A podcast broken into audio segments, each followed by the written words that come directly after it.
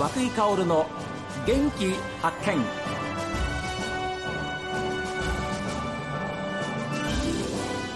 おはようございます。和井薫です。和井薫の元気発見。一日の始まりは私が発見した北海道の元気な人と出会っていただきます。今週は札幌在住で飛行機の自家用操縦士の資格を持ち空に憧れて89歳になった今も毎年航空身体検査をパスして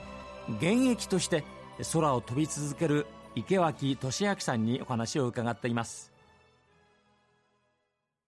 まあ町内会はもちろんのことですけど私が今やってるのは、まあ、北区でなんですけどね、まあ、昭和9年生まれの会っていうと私と一緒なんですけどその方々とかそれからまあ、まあ80歳75歳以上超高齢者というんだそうですけど、はい、その方々をお相手にですね、まあ、社交ダンスをやっぱりこれも25年間、まあ、ボランティアで教えてます。いやいやでそれがやっぱり私の健康秘訣の一つだろうと思ってます。人と交わってお話をするっていうことと教えるっていうことはおあの教える10倍以上の知識ないとダメです。まあ、そうですねねでそれとですね常にそう考えているのとですねそれからやはりそういう若い私より私が一番年上なんですよその中で、はい、教師が一番年上でどうするかっていうことなんですけど。いまあまああの私が一番年上で、まあ、皆さんがですね私にねあの慕ってきますからね。まあそれであの先生がそのお年で頑張ってるんだからじゃあ生徒はっていうふうな気持ちになりますもん。えー、えー、それとまあパーティーがございますんでね、はい、パーティーっていうのは普通あのダンス着てるものをですねあの街中来て歩いたらですね、まあおかしいというけどダンスパーティーの時でないダンスの時でないと皆さんそういう衣装着れませんでした、はい、女性の方でも男性でも。ですからそういうのをみ楽しまれてんですね。そうですねですからそう楽しんでもらえるっていうんで私も非常に私自体も嬉しく感じて健康の秘訣だろうと思ってます。でバンドもやってらっしゃる。私バンド変な話バンドがあのウクレレできますんで。まあこれも ずっとバンドでボランティアバンドでですねあのダンスパーティーだとか赤十字のチャリティーダンスパーティーとかそういう時に、まあ、バンドが入るとね一段とそのそのチャリティーでも何でも違いますんでバンドもやってますけど。池脇さんもうびっくりすることだらけです。いえそんなことないんですけど皆さん得意をお持ちの方もねどんどんね自分の得意をですねやっぱり世の中に少しでも役に立てばというものがあればねおやりになった方がいいかなと思って、まあ、今回もそういうことであの涌井さんのこのあのあれに参加させていただいてるんですけど。やっぱり池脇さんここだここまで趣味をお持ちだと、まあ、趣味って言ったらあのいや趣味です。もうあくまでもそれで食べてるわけではないから趣味の段階で、ね、趣味でボランティアでもおやりになっててで実際にあの不動産の仕事をお持ちであるわけですからここまでやれば89歳までお元気でいられるんでしょうか？え結局ですねやはりあの皆さんそうだと思うんですけどね、ええ、まあ、コロナの関係もありましてね、はいはい、やっぱりあのとにかく年寄りはね家にいなさいとか、はい、人に会ってはいけませんとかですね、え、まあ、そういうことでね皆さんねあのみんな沈んでると思うんですよね。はい、だけどねやはりこういうような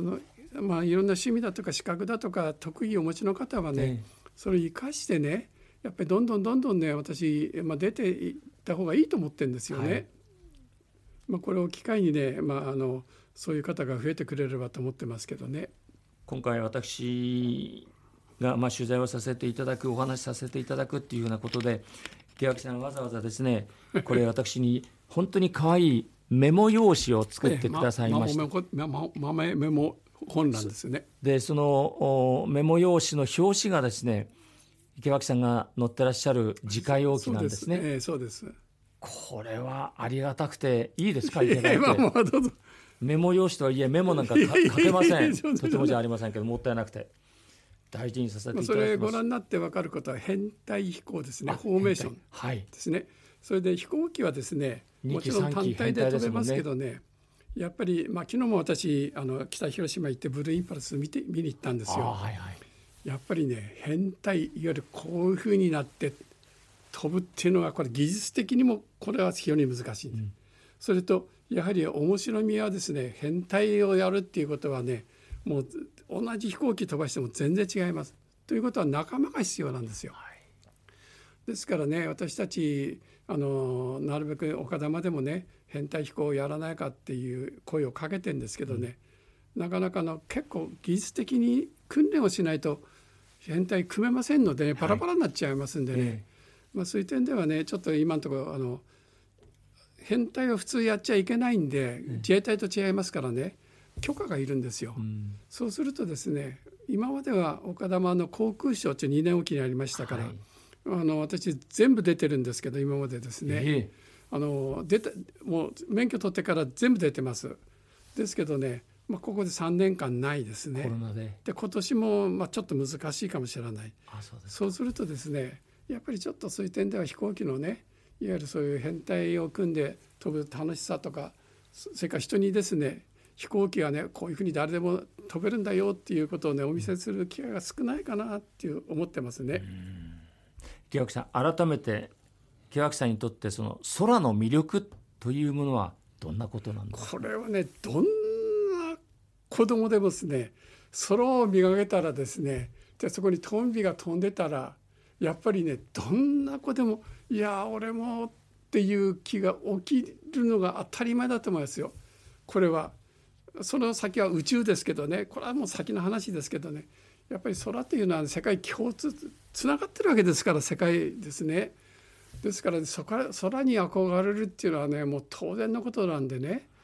まああの小さな子供をねまあ、ちょうど今回 WBC でね、はい、大谷が小さい時にね俺も将来ねやっぱりこれに出るんだってみんな思ってああいうふうに来てるわけでしょ。ですからねやっぱりね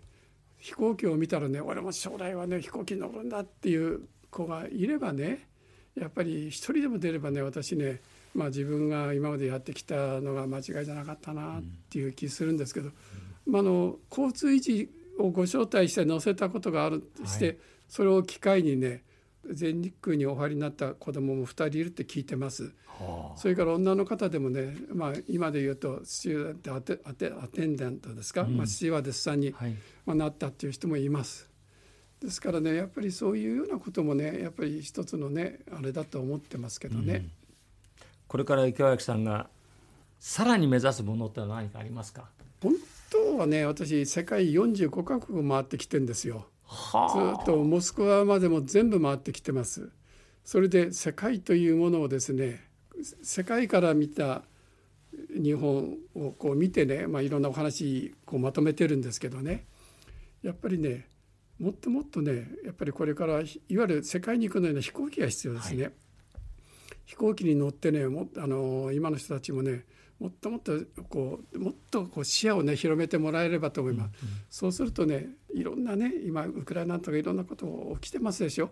ああいうこともねもうみんながそういうふうになればあの起きないだろうと私は思ってんですよ。えー、空に憧れ現在89歳でいらっしゃいますでなおかつ現役として空を飛び続けていらっしゃいます池脇俊明さんにお話を伺いました。今週は本当にありがとうございました。ありがとうございます。